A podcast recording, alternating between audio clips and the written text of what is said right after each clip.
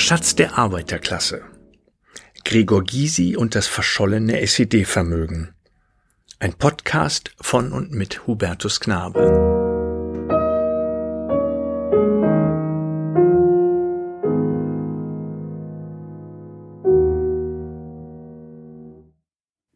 Wo ist eigentlich das SED-Vermögen geblieben? Also der Besitz jener Partei, die in Ostdeutschland 40 Jahre lang eine sozialistische Diktatur betrieben hat, die sich viermal umbenannte danach und heute die Linke heißt. Diese Frage stellen sich viele in Deutschland. Ich habe mich deshalb auf die Suche gemacht nach dem verschollenen Schatz der SED und bin auf eine Geschichte gestoßen, die Stoff gleich für mehrere Krimis bietet. Im Zentrum steht niemand Geringeres als der Medienstar der Linken Gregor Gysi.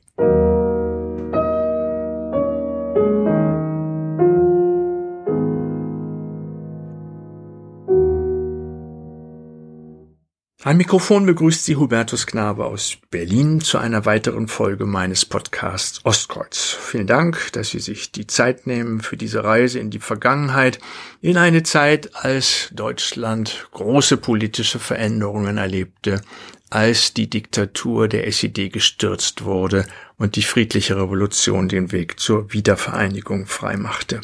Diese Reise handelt von Strohmännern, Tarnfirmen und schwarzen Kassen und ist mit dem plötzlichen Unfalltod eines Kronzeugen noch nicht zu Ende. Es geht um das Vermögen der Sozialistischen Einheitspartei Deutschlands, wie sich die Staatspartei der DDR nannte, ein Vermögen, das vor 30 Jahren plötzlich verschwunden ist. Die erste Frage, die sich mir gestellt hat, lautet, wie groß war eigentlich das Vermögen der SED? Um es vorweg zu sagen, um welche Summen es genau ging, weiß bis heute niemand zu sagen. Das ist insofern verwunderlich, als die Volkskammer der DDR schon im Mai 1990 ein Gesetz erlassen hat, und in diesem Gesetz stand klipp und klar drin, dass die Parteien und äh, Massenorganisationen Rechenschaft abzulegen haben, welche Vermögenswerte sie seit dem 8. Mai 1945 in ihr Vermögen bekommen haben, wie das geschehen ist, was damit passiert ist und vor allem wurde verlangt eine Vermögensübersicht zum Stand vom 7. Oktober 1989 und über das, was danach verändert worden ist. Diese Rechenschaftspflicht bestand gegenüber einer unabhängigen Kommission, die von der Volkskammer eingerichtet worden war, eine unabhängige Kommission zur Überprüfung des Vermögens der Parteien und Massenorganisationen der DDR. So hieß das Ganze. Und diese Kommission hat auch noch nach der Wiedervereinigung jahrelang weitergearbeitet. Diese Gesetzeslage war also seit dem 1. Juni 1990 in Kraft und allen Beteiligten klar. Weiterhin war festgelegt worden, dass die Parteien keine einzige Ausgabe mehr wirksam tätigen könnten ohne Zustimmung der Kommission. Die gesamten Vermögensverhältnisse wurden unter treuhänderische Verwaltung gestellt.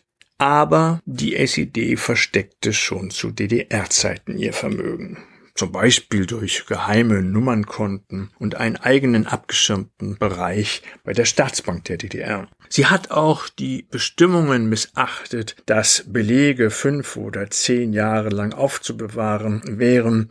Vieles wurde vorzeitig vernichtet. Auch in den parteieigenen Betrieben, zum Beispiel beim Berliner Verlag, der ja in diesen Wochen wieder Schlagzeilen macht, weil er von einem früheren Stasi-Mitarbeiter gekauft worden ist. Auch dort fehlten später zahllose Dokumente für behauptete Geschäftsvorgänge. Namentlich Parteichef Gregor Gysi legte Wert auf Geheimhaltung, wie aus mehreren Schreiben von ihm an den damaligen Bundesschatzmeister der PDS, wie sie damals gerade hieß, Dietmar Bartsch hervorgeht. Bartsch ist ja heute Fraktionschef der Linkspartei. Und diese Briefe wurden bei ihm 1991 bei einer Durchsuchung gefunden. Am Ende dieser Briefe schrieb Gysi meistens, deshalb bitte ich, dieses Schreiben wieder zu vernichten. Weil Bartsch aber das vergessen hatte, bekam er großen Ärger mit seinem Parteichef wie er später eingestand. Er sagte dazu, Zitat, das verzeiht mir Gregor Gysi bis heute nicht. Die unabhängige Kommission zur Überprüfung des Vermögens der Parteien stellte später fest, als sie 1998 ein Resümee zog, dass die PDS die ihr obliegende gesetzliche Pflicht nicht erfüllt hätte, vollständig und wahrheitsgemäß über die Entwicklung ihres Vermögens seit dem 8. Mai 1945 beziehungsweise den Stand dieses Vermögens zum 7. Oktober 1989 sowie über die seitdem erfolgten Veränderungen zu berichten.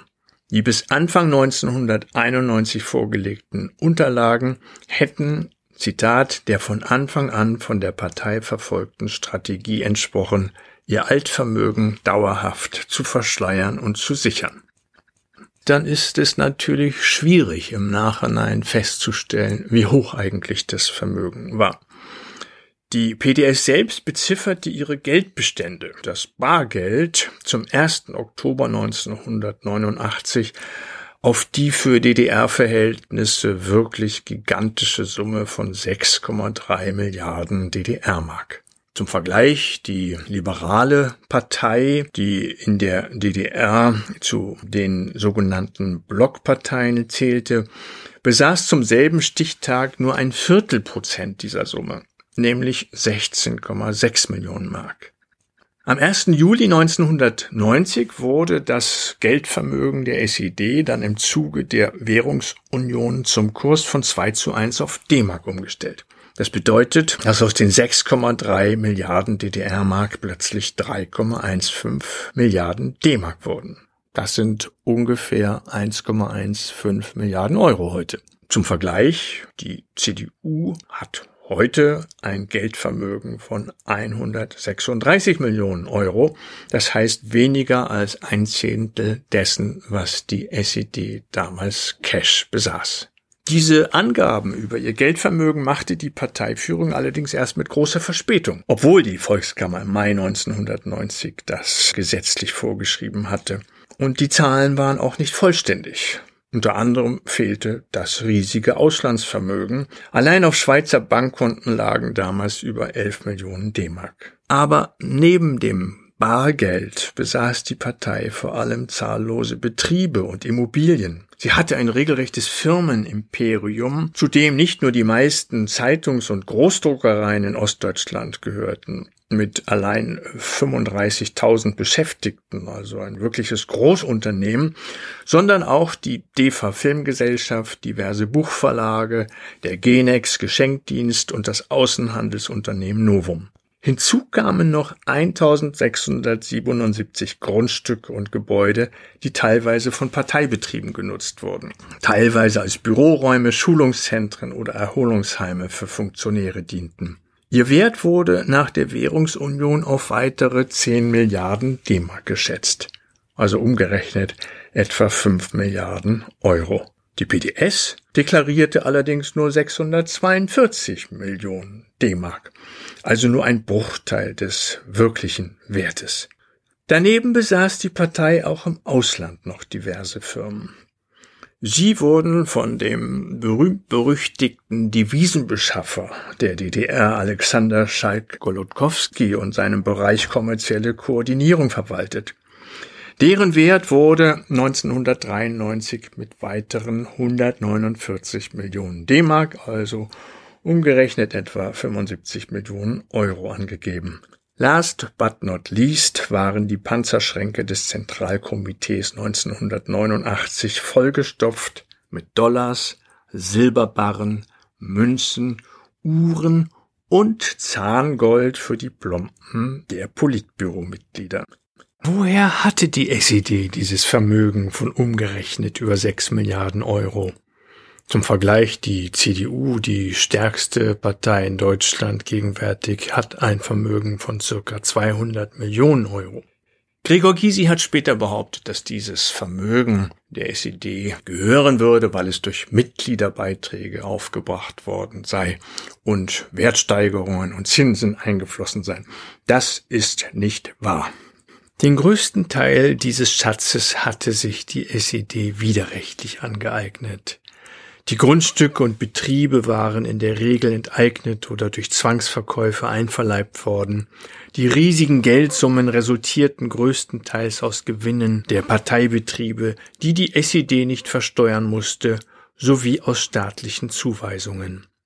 Aus dem Staatshaushalt entnahm die SED auch riesige Mengen Westgeld, mehr als 50 Millionen D-Mark allein im Jahr 1989. Zum Beispiel der Geschenkdienst Genex, der der Partei gehörte, war für die SED eine äußerst lukrative Einnahmequelle. Über diesen Geschenkdienst konnten Westdeutsche ihren Verwandten zum Beispiel ein Auto schenken. Dieser Geschenkdienst bescherte der Partei von 1968 bis 1988, also in 20 Jahren, ein Nettogewinn von 2,3 Milliarden Mark der DDR. Hinzu kamen Millionenbeträge in harter Währung. So führte die Genex GmbH allein von 1981 bis 89 379 Millionen D-Mark an die SED ab. Die Mitgliedsbeiträge, von denen Gysi sprach, reichten demgegenüber nicht einmal aus, um die laufenden Gehälter der zuletzt 44.000 Mitarbeiter der Partei zu bezahlen. Zudem waren sie nicht freiwillig entrichtet worden, weil viele Menschen in der DDR unter Druck der Partei beigetreten waren. Nach dem Sturz der SED-Diktatur schrumpften deshalb die Mitgliedsbeiträge schlagartig auf vier Prozent des vorherigen Niveaus. Was passierte mit dem Vermögen? Fragt man führende linken Politiker danach, bekommt man meistens patzige Antworten. Fraktionschef Dietmar Bartsch zum Beispiel, der selber eine maßgebliche Rolle beim Verschwinden der SED-Milliarden spielte, als Schatzmeister der damaligen PDS. Er sagte im August 2019 im Bericht aus Berlin auf eine Zuschauerfrage, ich zitiere, es wird ja immer gerne gesagt, es sind Milliarden verschwunden. Wo denn? Das ist eine These, die absolut nicht stimmt. Gregor Gysi, sein damaliger Chef, räumte im Fernsehen immerhin ein, dass es in der Anfangszeit einige Unsauberkeiten gegeben habe, die jedoch ein paar Übereifrige der alten Partei zu verantworten hätten. Zitat Die haben eben gedacht, sie müssten die Partei retten, indem sie Gelder sichern. Das ist völlig schiefgegangen, so Gysi. Gedacht haben das aber nicht einige, sondern der Parteichef selbst, Gregor Gysi. Schon während des außerordentlichen Parteitages der SED im Dezember 1989 hatte er erklärt, eine Auflösung der Partei wäre eine Katastrophe, weil ihr Eigentum dann herrenlos würde. Er beschwor die Delegierten geradezu, dass man das riesige Parteivermögen zusammenhalten müsse. Wörtlich sagte er, das kann man nachlesen im Protokoll des Parteitages, Zitat, es wollen sehr viele Kräfte an das Eigentum der Partei heran. Genossen, aber ich sage das so deutlich, wir haben auch nichts zu verschenken.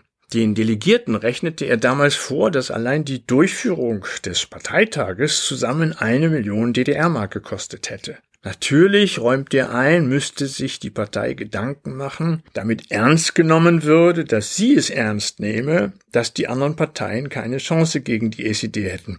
Also man wollte vorspielen, dass man es ernst meint, dass äh, Gleichberechtigung zwischen den Parteien in der demokratisch gewordenen DDR hergestellt würde, denn die anderen hatten nichts, die Parteien, die neu gegründet wurden, wie die Grünen oder die Sozialdemokraten. Deswegen sagte Gysi weiter in dieser Rede, ich zitiere, vielleicht stellen wir ihnen Gebäude zur Verfügung. Vielleicht sind wir großzügig und sagen, ein Jahr braucht ihr nicht zu bezahlen, aber danach. Und dann kam der entscheidende Satz seiner Rede. Ich scheue jedes Risiko, das uns in dieser Hinsicht im Bestand gefährdet, denn das ist eine Überlebensfrage. Dieser Parteitag, auf dem Gysi diese Rede hielt, fand an zwei Wochenenden statt. Am 8. und 9. Dezember 1989 und dann am 16 und 17. Dezember 89.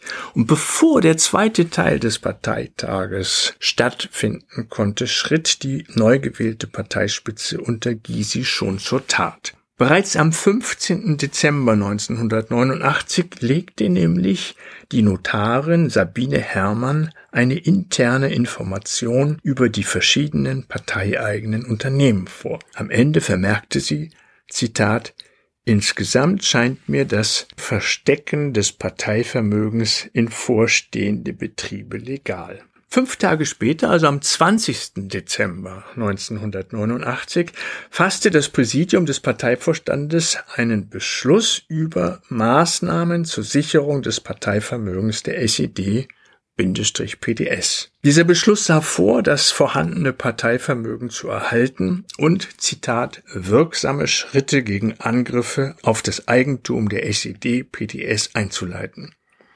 Zu diesem Zweck wurde eine eigene Arbeitsgruppe eingerichtet unter dem Vorsitz des damaligen Leiters der Abteilung Planung und Finanzen Gerd Pelikan. In der Parteispitze herrschte damals die akute Sorge, die SED-PDS könnte enteignet oder verboten werden. Das Landgericht Berlin, das sich später mit diesen Vorgängen beschäftigte, stellte fest, dass sie praktisch in jeder Sitzung diskutierte, wie das Vermögen gesichert werden könne. Besonders der DDR-Ministerpräsident Hans Modrow, Parteichef Gregor Gysi, Finanzchef Pelikan sowie die Vorstandsmitglieder André Brie und Marlies Denecke hätten sich daran beteiligt. Man muss sich in Erinnerung rufen, dass damals ein riesiger Druck auf die entmachtete Staatspartei der DDR lastete. Dieser Druck richtete sich vor allem darauf, dass sie ihr riesiges Vermögen zurückgibt und denen gibt, die neu anfangen wollten, Politik zu machen in der DDR. Und äh, das waren nicht nur die Sozialdemokraten, die 1946 mit den Kommunisten zwangsvereinigt worden waren und die nun nach ihrer Wiedergründung einen angemessenen Anteil aus dem Parteivermögen forderten. Auch auf vielen Demonstrationen und Versammlungen wurde gefordert, die Vormachtstellung der Partei auch materiell zu brechen. Sogar die Belegschaften der Parteibetriebe verlangten damals aus dem Eigentum der diskreditierten Staatspartei entlassen zu werden. Anfang Januar 1990 sah sich Gysi deshalb genötigt, im SED-Zentralorgan Neues Deutschland zu diesen Forderungen Stellung zu nehmen. Schon damals erwies er sich als Meister der Verdrehung. Er sagte nämlich, niemand in der Parteiführung habe, ich zitiere, zu sich selbst eine so anmaßende Grundeinstellung, dass er sich legitimiert fühlt, über das Eigentum von etwa 1,5 Millionen Mitgliedern selbstherrlich durch Verzicht zu entscheiden. Zitat Ende. Zweites Argument. Die Partei habe dieses Eigentum durch sowjetische Befehle erhalten, die aufzuheben niemand befugt sei. Ansonsten würde ja der Unrechtszustand von 1933 wiederhergestellt. Er fügte dann noch hinzu, dass aus dem anfänglichen Eigentum natürlich im Laufe der Zeit durch Beiträge und Gewinne mehr geworden sei. Eine Rückgabe dieses Vermögens verglich Gysi mit dem Nazi-Unrecht, indem er erklärte, Zitat, und deutlich fügen wir hinzu, das letzte Mal wurden wir 1933 enteignet.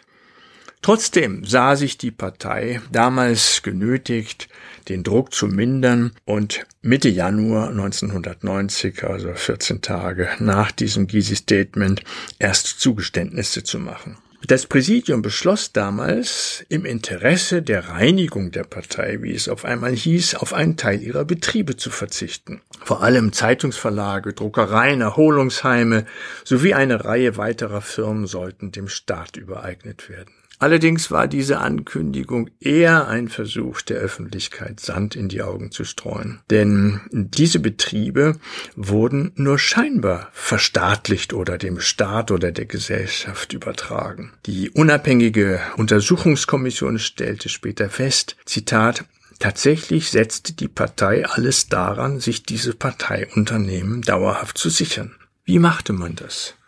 Ganz einfach.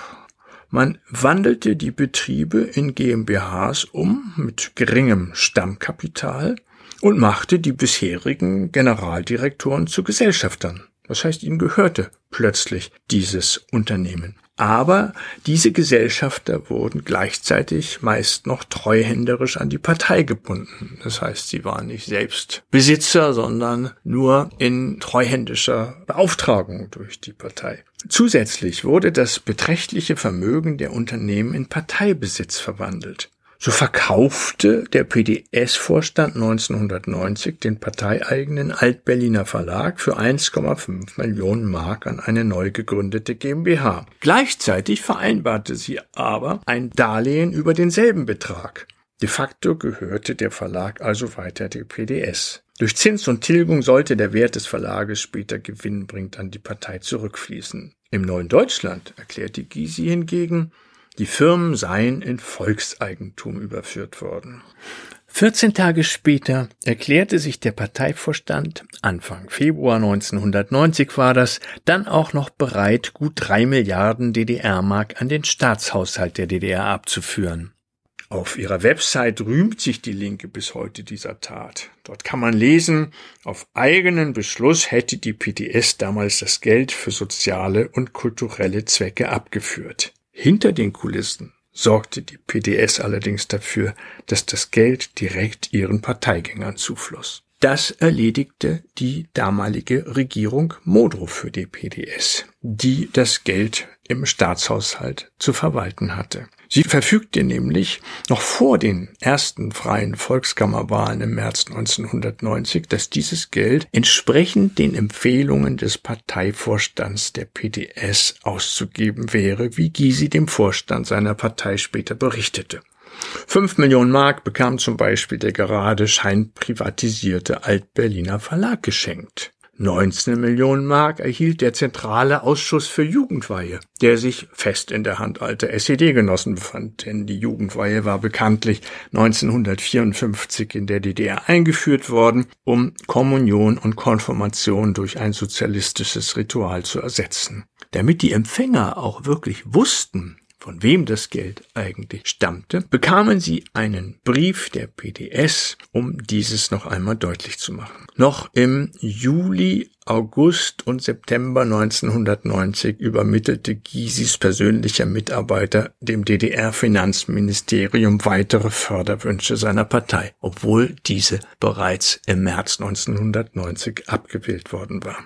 Trotzdem hatte die SED oder PDS, wie sie inzwischen hieß, immer noch zu viel Geld. Die Parteibetriebe zu privatisieren, in Anführungsstrichen, und ihnen Darlehen zu geben, reichte nicht aus, um das Vermögen unauffällig verschwinden zu lassen. Deswegen begann die Partei Anfang 1990 massenweise private GmbHs zu gründen. Das Berliner Landgericht stellte fest, dass Gysi damals, Zitat, die Idee entwickelt hätte, sich zur Vermögenssicherung der Vergabe von Darlehen zu bedienen und diese mit Treuhandverhältnissen zu kombinieren. Also im Grunde genommen das gleiche Prinzip wie bei den Parteibetrieben. Die Methode bestand darin, zuverlässigen Genossen Geld zu leihen. Diese gründeten damit ein privates Unternehmen. Sie erhielten es aber nur als Treuhänder der Partei, worüber selbstverständlich strikte Verschwiegenheit vereinbart wurde. Das so geparkte Geld sollte ab 1991 an die SED-PTS zurückfließen. Am 1. Februar 1990 legte das Präsidium der Partei in seinem Beschluss Nummer 11-90 zur Sicherung des Parteivermögens zentraler Einrichtungen des Parteivorstandes fest, Zitat, bei der Bildung von GmbH und privaten Handwerksbetrieben ist das Parteieigentum durch unbefristete und unkündbare Darlehen sowie Pachtverträge zu sichern. Die Leistungen für die Partei sind vertraglich zu binden. Zitat Ende. Die noch im Dezember 1989 eingerichtete Arbeitsgruppe Parteivermögen entwickelte daraufhin detaillierte Grundsätze, wie diese Unternehmensgesellschaften zu bilden und zu finanzieren seien. Zitat, die Sicherung des Einflusses der PDS erfolgt durch Beteiligung am Stammkapital durch natürliche und juristische Personen als Treuhänder der PDS. Dazu sind Treuhandverträge abzuschließen, die die Eigentumsrechte der PDS und ihren Gewinnanspruch sichern. Zitat Ende. Auch Grundstücke, Gebäude und bewegliches Inventar sollten den Firmen nur scheinbar überlassen werden. Da es nicht nur um einige wenige, sondern um über 100 Neugründungen ging, erteilte Gysi dem Leiter der Arbeitsgruppe Parteivermögen am 17. April 1990 eine notariell bekundete Vollmacht. Auf diese Weise kam es in der noch DDR zu einem dubiosen Gründungsboom.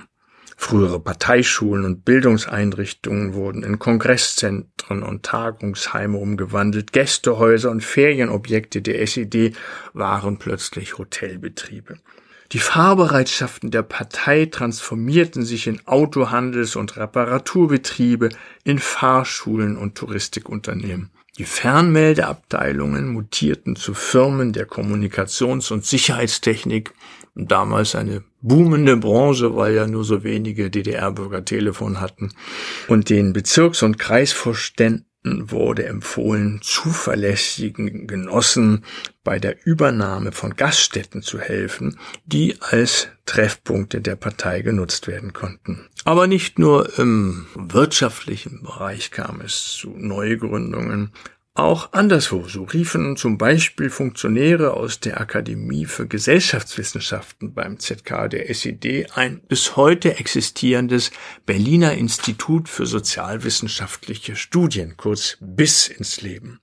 Studenten der Hochschule für Ökonomie, die eine Theatergruppe gegründet hatten, schufen eine Kabarettförderungs GmbH beim Versuch, das SED-Vermögen verschwinden zu lassen, kannte die Fantasie wirklich keine Grenzen.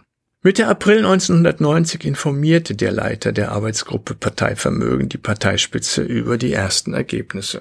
Ich zitiere zur Sicherung des Parteivermögens in Form von Betrieben, Ferienhäusern, Bildungsstätten sowie Dienstleistungseinrichtungen wurden bisher insgesamt 21 GmbHs gebildet. Die unabhängige Kommission zur Überprüfung des Vermögens der Parteien und Massenorganisationen fand später heraus, dass die Funktionäre und Gewährsleute der Partei insgesamt über 100 Firmen gründeten. Die Liste reicht von A wie Altberliner Verlag, der bekam 766.000 D-Mark Darlehen, bis Z wie Zentrum für Bildung, Information und Touristik in Kleinmachnow 250.000 D-Mark Treuhandeinlage.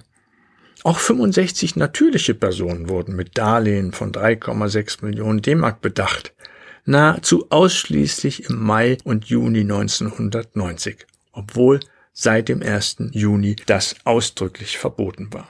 Zitat, mit der Person des Genossen Hans-Peter R. ist die Gewähr gegeben, dass die Parteigelder im Sinne unserer Partei eingesetzt werden. Zitat Ende, attestierte zum Beispiel der PDS-Kreisvorstand Eisenach, einem der mit dem Geld der Partei Bedachten.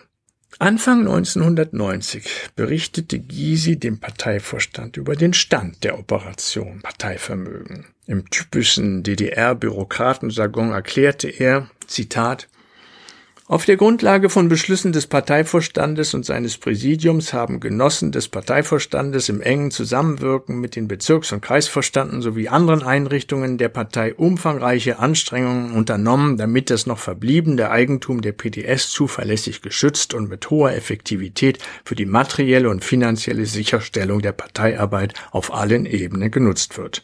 Von wegen ein paar Übereifrige. Es war der Parteichef selbst. Er fügte noch hinzu, bedauernd, in einigen Fällen hätten jedoch Eigentumsobjekte infolge eines starken politischen Drucks, insbesondere im Dezember 1989 und Januar 1990, nicht gehalten werden können. Die Methode von Gregor Gysi war einfach und ziemlich unauffällig. Die Partei übergab einem zuverlässigen Genossen treuhänderisch Geld, damit dieser damit ein Unternehmen gründet. Dann gab sie der Firma riesige Darlehen zu ungewöhnlich günstigen Konditionen. Erst später sollten diese verzinst und getilgt werden. Auf diese Weise konnten die Konten der Partei sehr schnell geleert werden und trotzdem blieb der Zugriff auf das Vermögen erhalten. Ein Beispiel dafür ist die Gründung der EMG Mediengesellschaften. Die PDS wollte damit gleich zwei Fliegen mit einer Klappe schlagen. Einerseits ihr Vermögen sichern andererseits ihren Einfluss auf die Medien festigen. Nach einem Präsidiumsbeschluss vom 11. April 1990 sollte mit dem Firmenkonsortium ein medienpolitischer Grundpfeiler der PDS entstehen. Und zugleich wollte sie ihren Einfluss auf das kreative Potenzial von Regisseuren, Kameraleuten etc. sichern. Der Nachfolger von Gregor Gysi als Parteichef ab 1993, Lothar Bisky, gründete dazu zusammen mit dem Finanzchef der Partei Pelikan im Mai 1990 in Berlin drei Mediengesellschaften. Diese verfügten über ein Stammkapital von einer Million D-Mark. Das Geld verwalteten sie, wie in allen diesen Fällen, treuhänderisch für die PDS. Vom Parteivorstand bekamen diese Firmen zusätzlich 15 Millionen D-Mark Darlehen und weitere 6 Millionen aufgrund fingierter Rechnungen. Auch das war eine beliebte Methode. Um zu verdecken, wer hinter der Berliner Mediengruppe stand, gründete Bisky im Juli 1990 mit fünf weiteren Personen ein Unternehmen in Luxemburg. Bisky und Pelikan traten an dieses Unternehmen ihre Anteile an den Mediengesellschaften ab. Als Besitzer standen jetzt nicht mehr zwei hochrangige Parteifunktionäre im Berliner Handelsregister, sondern eine unbekannte Firma aus Luxemburg. Eigentlich hätte die Partei zu diesem Zeitpunkt gar nicht mehr über die Gelder verfügen dürfen. Denn zum 1. Juni 1990 war eine Änderung des Parteiengesetzes der DDR in Kraft getreten, das keine Vermögensveränderungen ohne Zustimmung der unabhängigen Kommission zur Überprüfung des Vermögens der Parteien und Massenorganisationen der DDR vorgenommen werden durfte. Die PDS und der Gysi ignorierte das Gesetz. Gysis Idee, mit Strohmännern neue Unternehmen zu gründen, die eigentlich der PDS gehörten, fand in der ganzen DDR Anwendung. So schlug etwa das Mitglied des Gera PDS-Bezirksvorstands Wolfgang Engelmann im Frühjahr 1990 vor, den parteieigenen Fuhrpark in eine GmbH einzubringen und daraus eine Autovermietung mit Fahrschule zu machen. Der Bezirksvorstand stimmte zu und setzte Engelmann als Geschäftsführer der Personentrans Fahrschul GmbH ein. Im April erhielt er dazu Darlehen von über zwei Millionen DDR-Mark, mit denen er weitere GmbHs in Gera, Jena und Gotha gründete. Bei einem Prozess kam später heraus, dass der PDS-Mann die Gelder an ein Autohaus und eine Leihwagenfirma verschoben und sich mit Autorabatten und fingierten Rechnungen für Genossen revanchiert hatte. Als das die Treuhand im September 1991 mitbekam, waren bereits 1,5 Millionen D-Mark verloren. Auch andere neu gegründete Firmen wurden mit viel Geld versorgt. Das Bildungs- und Konsultationszentrum Kaffeetreff CT in Magdeburg erhielt zum Beispiel 200.000 DDR-Mark. Das Anderparadies Chemnitz 600.000 Mark.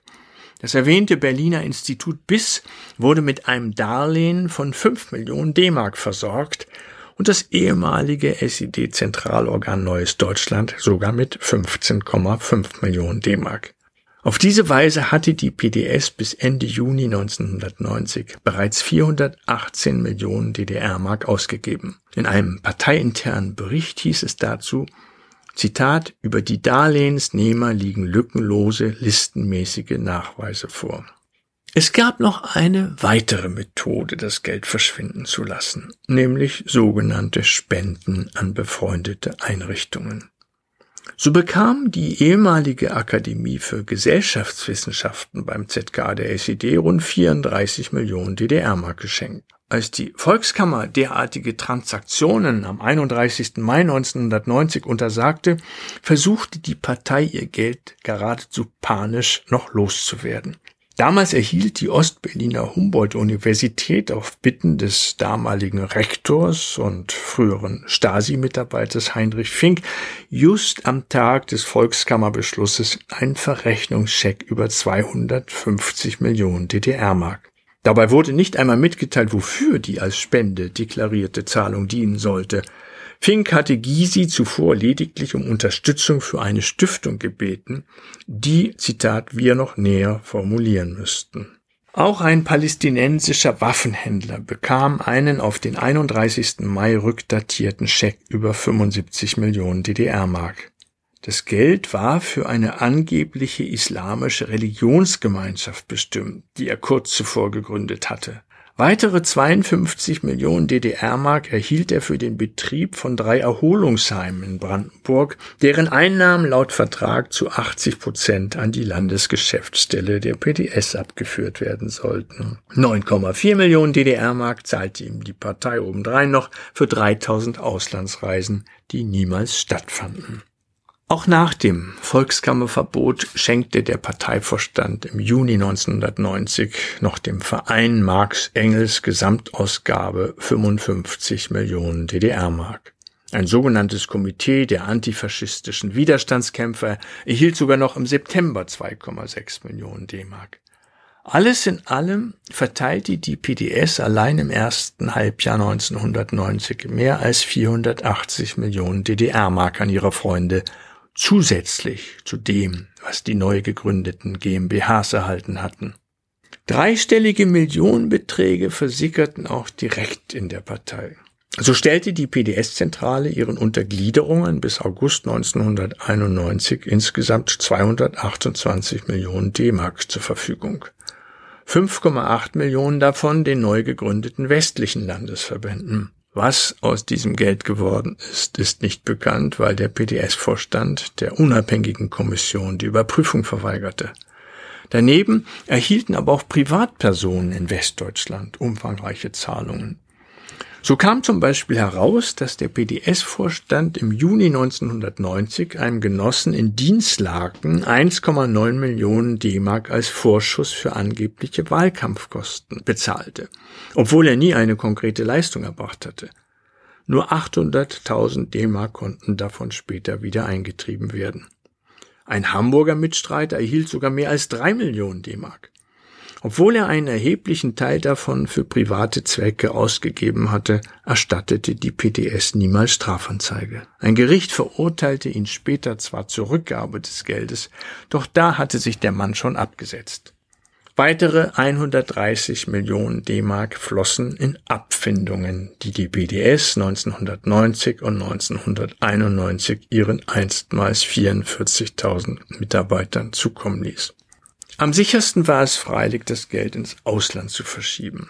Über einen Strohmann besaß die SED zum Beispiel in Liechtenstein eine Firma namens Correfina Anstalt. Von einem geheimen SED-Devisenkonto erhielt diese zwischen Dezember 1989 und Februar 1990 5,6 Millionen D-Mark überwiesen.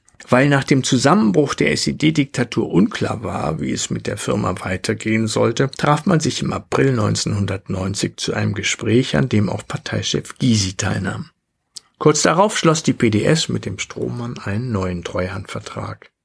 Dieser gründete im September eine Stiftung, auf die die Bankguthaben der Firma überschrieben werden sollten. Als die unabhängige Kommission im November 1990 durch einen Zeitungsbericht auf die Liechtensteiner Firma aufmerksam wurde, log der heutige Fraktionschef der Linken Dietmar Bartsch, die Anteile an ihr seien auf Weisung von SED-Chef Honecker bereits 1989 verkauft und die Erlöse für Zwecke der internationalen Solidarität eingesetzt worden.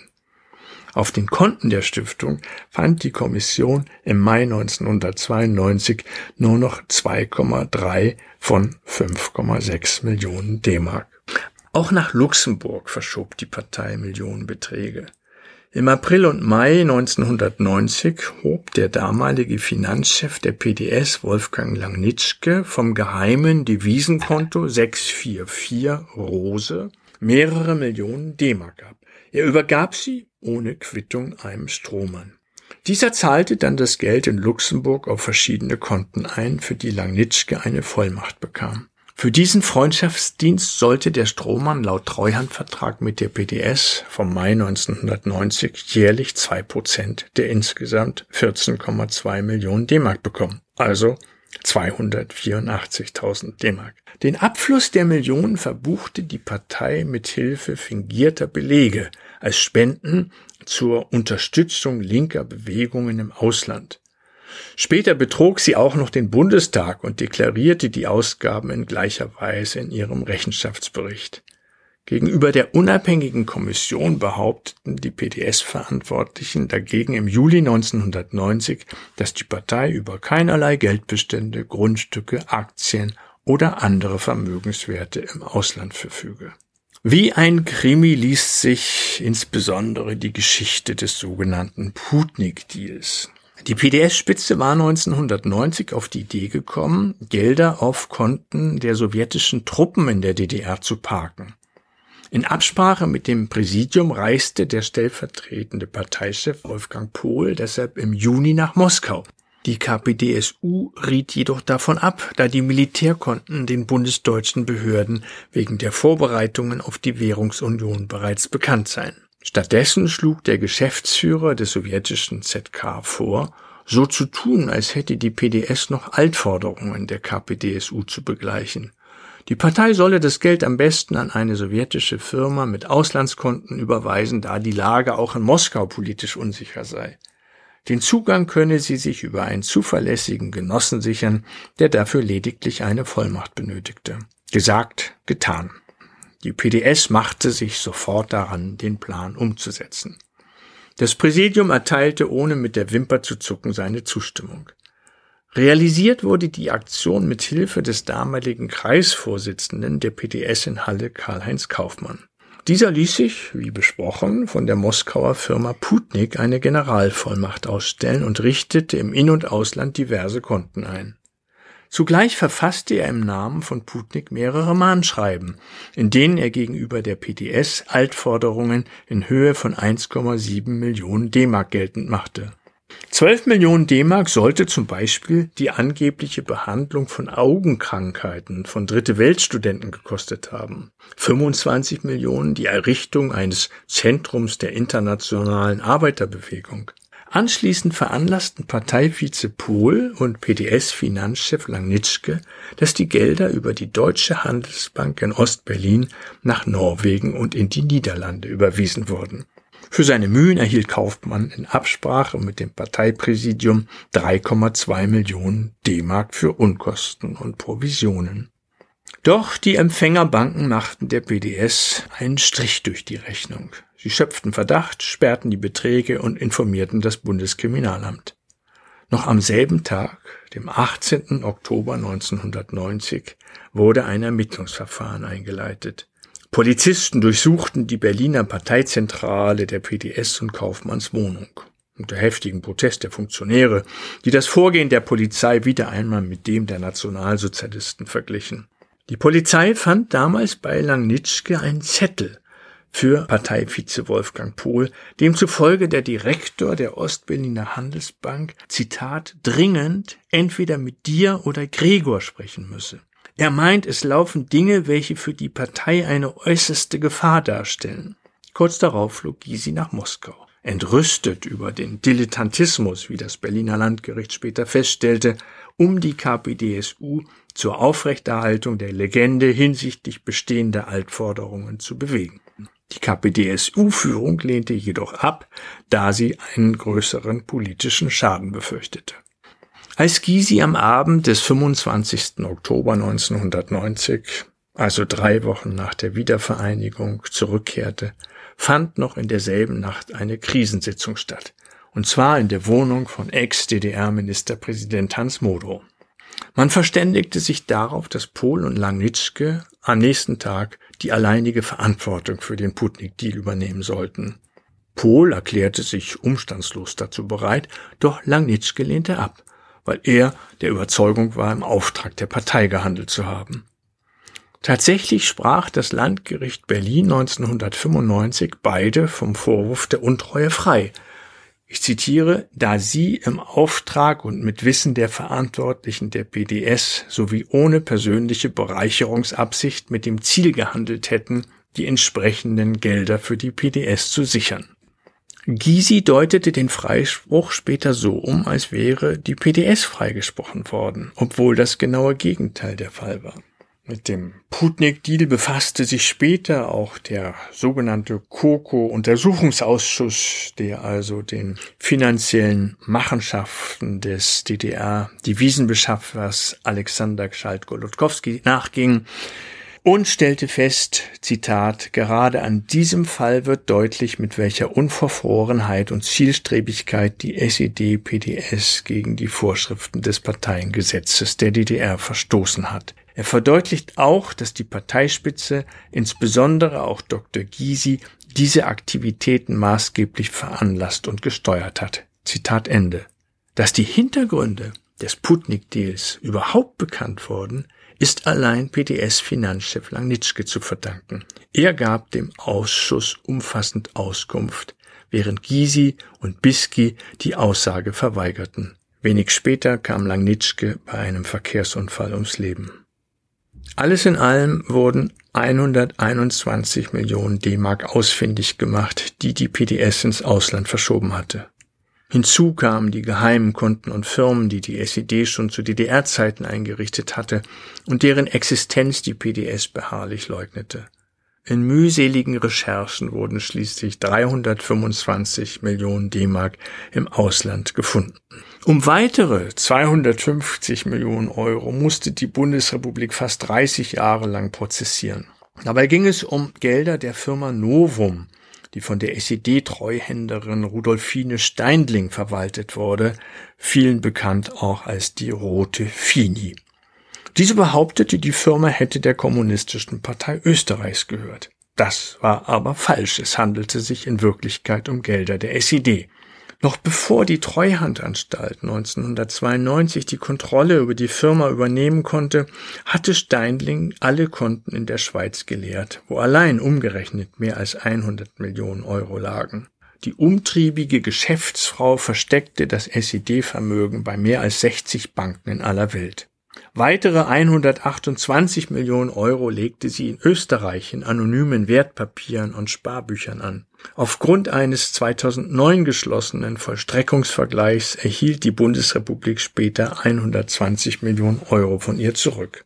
Ein Schweizer Gericht verurteilte zudem die Bank Austria, Steinlings Hausbank und Komplize der Bundesrepublik 128 Millionen Euro zuzüglich 5% Zinsen seit 1994 Schadensersatz zu zahlen. Die Schweizerische Bank Julius Beer und Co. AG musste 2019 der Bundesrepublik weitere 88 Millionen Euro zuzüglich Zinsen Schadensersatz zahlen. Wo die umgerechnet 135 Millionen Euro geblieben sind, die Steinding in die Schweiz transferiert, dort abgehoben und dann in Banksafes gelagert hatte, konnte niemals aufgeklärt werden. Um ihr Milliardenvermögen zu retten, entwickelte die PDS unter ihrem Vorsitzenden Gysi über Jahre hinweg ein hohes Maß an krimineller Energie. Im August 2006 erklärte der Vorsitzende der Untersuchungskommission Christian von Hammerstein, als die jahrelange Suche nach den SED-Milliarden für beendet erklärt wurde, Zitat, die PDS hat gezielt und systematisch versucht, riesige Millionenbeträge vor dem staatlichen Zugriff zu sichern. Auch der COCO-Untersuchungsausschuss kam 1998 zu dem Ergebnis, dass die Haltung der SED-PDS von Anfang an darauf gerichtet war, einen möglichst großen Teil der in der Zeit ihrer Herrschaft angeeigneten Vermögenswerte für sich zu sichern. Zitat Ende. Wo befindet sich nun heute das Vermögen? Angesichts der raffinierten Methoden, die Gelder überall auf der Welt zu verstecken, erinnert die Suche nach dem verschollenen Schatz der Arbeiterklasse an die berühmte Suche nach der Stecknadel im Heuhaufen. Als die Treuhandanstalt im August 1991 sämtliche Parteikonten beschlagnahmte, waren von den 6,3 Milliarden DDR-Mark nur noch 200 Millionen D-Mark übrig geblieben. In weniger als zwei Jahren hatte die Partei umgerechnet mehr als 1,7 Milliarden Euro ausgegeben. Eine Summe, mit der die Linke bei ihren derzeitigen Ausgaben über 65 Jahre lang Politik machen könnte. Auf der Website der Partei kann man heute lesen, Zitat, zum 31. August 1991 wurden auf der Grundlage eines Verwaltungsaktes der Treuhandanstalt die Geldbestände auf den Bankkonten der PDS eingezogen, so dass faktisch mit dem 1. September 1991 eine finanzielle Neugründung der PDS stattfand. Doch was dort nicht steht, die vermeintliche Neugründung erfolgte gegen den massiven Widerstand der Parteiführung. Und sie fand zu einem Zeitpunkt statt, als die Konten geräumt waren und es nichts mehr zu verteilen gab. Die PDS musste sich erst ab dem 1. September 1991 jede Einzelausgabe genehmigen lassen. Freien Zugriff hatte sie jetzt nur noch auf ihr selbst erwirtschaftetes Neuvermögen. Auch den riesigen Immobilienschatz verwaltete jetzt die Treuhandanstalt. Schon nach wenigen Tagen war die Partei pleite, so dass ihr die Treuhand einen Kredit von 5,45 Millionen D-Mark bewilligen musste. Doch was ist aus dem beiseite geschafften Vermögen geworden? Auf ihrer Website behauptet die Linke, dass die im ersten Halbjahr 1990 ausgereichten Darlehen zur Gründung von GmbHs in der Regel von der Treuhandanstalt rückabgewickelt wurden. Doch dies ist nur die halbe Wahrheit, denn nur die PDS weiß, wem sie wie viel Geld gegeben hatte. Als die unabhängige Untersuchungskommission versuchte, die auch nach Darstellung der Linken ohne rechtliche Grundlage, also illegal beiseite geschafften Gelder wiederzufinden, verweigerte die PDS jede Hilfe. Im Gegenteil, die Suche nach den verschwundenen SED-Milliarden wurde systematisch boykottiert. Zu keinem Zeitpunkt hat die Partei ihr Altvermögen, wie von der Volkskammer vorgeschrieben, offengelegt. 1992 wurde deshalb ihre Berliner Parteizentrale von oben bis unten durchsucht und eine große Anzahl von Papieren beschlagnahmt. Die geheimen Darlehensverträge mit den Strohmännern flogen zum Teil nur nach Hausdurchsuchungen in PDS-nahen Notariatskanzleien auf. Insgesamt musste die Untersuchungskommission die Polizei zu mehr als 50 Orten anrücken lassen. Obwohl sich die PDS 1992 schriftlich dazu verpflichtete, in umfassender Weise an der Auffindung ihres Auslandsvermögens mitzuwirken, ist sie dem nie nachgekommen. Auch die Aufklärungsarbeit des KOKO-Untersuchungsausschusses wurde, wie es in dessen Abschlussbericht heißt, Zitat, durch die geschlossene Aussageverweigerung der im Jahre 1990 und größtenteils auch heute noch Verantwortlichen der PDS in geradezu konspirativer Weise behindert. Zitat Ende. Als besonders befremdlich bezeichnet es der Ausschuss, dass Gysi interne Unterlagen die er vom Ausschussmitglied der PDS erhalten hatte, an diejenigen weiterleitete, die der Ausschuss als Zeugen vernehmen wollte. Der Streit um das Parteivermögen der SED zog sich noch über Jahre hin. Die PDS blockierte nicht nur die Aufklärung, sie beharrte auch darauf, dass die scheinprivatisierten Unternehmen ihr Eigentum seien. Allein für die 14 Zeitungsverlage der SED verlangte Gysi 1992 1,5 Milliarden D-Mark. Hatte die unabhängige Kommission irgendein verschobenes Vermögen ausfindig gemacht und durch die Treuhand beschlagnahmen lassen, zog die PDS fast immer dagegen vor Gericht. Zugleich tat sie so, als dienten die Maßnahmen dazu, sie politisch mundtot zu machen. Als die Treuhand von der Partei im Juni 1993 70 Millionen D-Mark zurückforderte, das war die Differenz zwischen Ausgaben und Einnahmen zwischen Oktober 1989 und September 1991, erklärte der damalige Schatzmeister Dietmar Bartsch, die Forderung sei, Zitat, abwegig und ausschließlich politisch motiviert. Nach jahrelanger Suche machte die Kommission mehr als 160 Firmen ausfindig, die von der PDS umgerechnet fast 245 Millionen D-Mark erhalten hatten. Ein erheblicher Teil dieses Geldes war allerdings schon ausgegeben worden und für immer verloren. Da die Genossen wenig vom Wirtschaften verstanden, erwies sich die Mehrheit der Unternehmen als Flop. Etwa 100 Millionen D-Mark, die nach dem Willen der Volkskammer eigentlich der ostdeutschen Bevölkerung hätten zugutekommen sollen, wurden auf diese Weise verbrannt. Erst 1995 schlossen PDS, Untersuchungskommission und die Bundesanstalt für vereinigungsbedingte Sonderaufgaben einen Vergleich. Die PDS verzichtete auf das Altvermögen der SED, von dem allerdings nur noch wenig übrig geblieben war. Vier Gebäude, darunter die Berliner Parteizentrale, erhielt sie als rechtmäßig erworbenen Besitz zurück. Zudem durfte sie die Ausstattung ihrer Geschäftsstellen behalten. Die Parteizeitung Neues Deutschland sowie der Karl Dietz Berlin Verlag, bei denen die PDS Gesellschafter war, wurden der Partei ebenfalls überlassen. Das Parteiorgan brauchte auch nicht das illegale Darlehen über 15,5 Millionen D-Mark von 1990 zurückzahlen. Im Gegenzug verzichtete die Bundesrepublik darauf, die PDS für den Milliardenklau haftbar zu machen und die verschobenen Gelder weiterhin von ihr zurückzufordern. Für die PDS war der Vergleich ein gutes Geschäft. Das bekannt gewordene Altvermögen war ihr ohnehin bereits 1991 entzogen worden und die Chance, dass sie es auf dem Rechtsweg zurückbekommen würde, lag bei Null. Das, was nach jahrelanger Suche immer noch nicht aufgetaucht war, würde hingegen wohl auch in Zukunft kaum mehr zu finden sein. Wenn linken Politiker heute deshalb verkünden, die Partei hätte schon vor Jahren auf das gesamte SED-Vermögen verzichtet, erinnert das an einen Bankräuber, der seine Beute erfolgreich vor der Polizei versteckt hat und dann erklärt, dass er keine Ansprüche mehr darauf erhebt. Der Vergleich enthielt noch weitere Vereinbarungen. So verpflichtete sich die PDS bei der Ermittlung ihres Altvermögens umfassend mitzuwirken. Ein Versprechen, das sie niemals eingelöst hat. Zwar muss die Partei theoretisch, wenn verheimlichte Vermögenswerte gefunden werden, eine dreimal so hohe Strafe zahlen.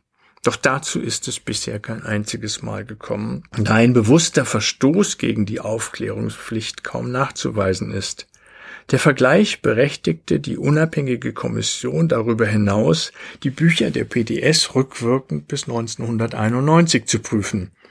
Nach hinhaltendem Widerstand der Partei wurden bei Stichproben noch einmal rund 600.000 D-Mark verschobenes Altvermögen zutage gefördert. Die Kommission wunderte sich auch, warum sich trotz rückläufiger Mitgliederzahlen nach der Wiedervereinigung das Spendenaufkommen der Partei verdreifacht hatte. Überhaupt waren viele Ausgaben und Einnahmen nicht ordentlich belegt.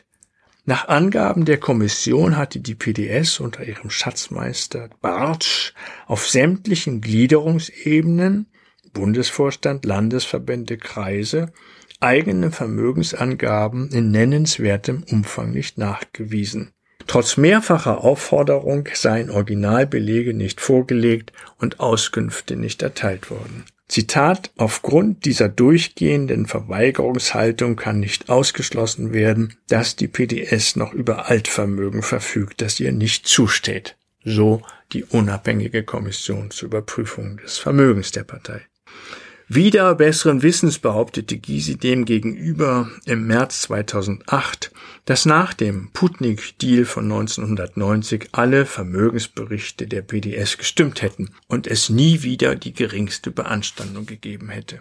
Er selbst hatte Bartsch noch im August 1991 aufgefordert, Einnahmen aus Mitgliedsbeiträgen nicht offiziell zu verbuchen, sondern, Zitat, wie bisher bar zu verwenden also als schwarze Kassen. Das Schreiben sollte Bartsch eigentlich vernichten, doch auch dieses Dokument wurde bei einer Durchsuchung der Parteizentrale gefunden. Bis heute ist nicht bekannt, wie viel Geld die PTS insgesamt beiseite schaffen konnte und wer davon heute profitiert. Auch das bewegliche Anlagevermögen, also Autos, Geräte, Möbel und so weiter, reduzierte sich zwischen Oktober 1989 und August 1991 von knapp einer halben Milliarde auf nur noch vier Millionen D-Mark. Immerhin konnte die Untersuchungskommission bis 2006 mehr als eine Milliarde Euro von insgesamt 6 Milliarden Euro an Immobilien, Geldbeständen und anderen Vermögenswerten aus dem Besitz der SED-PDS sicherstellen. Hinzu kommen noch die 336 Millionen Euro Rückerstattung und Schadensersatz aus dem Schatz der roten Fini. Doch allein die 16-jährige Suche nach dem SED-Vermögen kostete den Steuerzahler mehr als 130 Millionen Euro. Vielfach erfolglos blieben vor allem die Ermittlungen im Ausland. Zwar fand die Kommission ein Schwarzgeldkonto in Liechtenstein mit 2,6 Millionen Euro, doch ein dreistelliger Millionenbetrag wird immer noch vermisst. Bei Staaten wie Kuba hielt die Kommission Nachfragen von vornherein für zwecklos. Dorthin, so wird vermutet, hatte sich der ehemalige DDR-Richter und spätere Anwalt von Stasi-Minister Erich Mielke, Jürgen Wetzenstein-Ollenschläger, mit insgesamt 17 Millionen D-Mark abgesetzt. Wetzenstein-Ollenschläger hatte in der DDR nicht nur Dissidenten wie die Bürgerrechtlerin Vera Lengsfeld wegen Rauditums verurteilt und einem Häftling ein Haus in Berlin abgepresst, er unterstützte nach der Wiedervereinigung auch den Koko-Mitarbeiter und Ex-Stasi-Agenten Günter Forkbar, der damals aus Koko-Geldern ein Firmennetzwerk errichtete. Forkbar, der viele seine Transaktionen über Ungarn abwickelte, die bis heute nicht aufgedeckt werden konnten, kam im Frühjahr 2006 ebenfalls bei einem Verkehrsunfall ums Leben. Wetzenstein Ollenschläger gilt seitdem als einziger, der über den Verbleib der Koko-Gelder Auskunft geben könnte. Wer heute über das verschwundene SED-Vermögen verfügt, weiß niemand. Da das deutsche Parteiengesetz eine Veröffentlichung von Spendern erst ab 10.000 Euro vorschreibt, ist es möglich, dass zumindest ein Teil des Geldes der Partei später wieder unauffällig zugeführt wurde. So wie ja auch der ursprüngliche Plan lautete. Das hohe Spendenaufkommen, das der Überprüfungskommission in den frühen 90er Jahren ins Auge fiel, setzte sich jedenfalls noch jahrelang fort. Allein im Jahr 2005 erhielt die Partei über vier Millionen Euro, deren Herkunft nur bei etwa 20 Prozent des Geldes namentlich angegeben wurde. Weder Parteichef Gysi noch irgendein anderer PDS-Verantwortlicher wurden für die Vermögensverschiebungen jemals zur Rechenschaft gezogen. Denn bei der Abfassung des DDR-Parteiengesetzes hatte man versäumt, für Verstöße gegen dieses Gesetz eine Strafe festzulegen.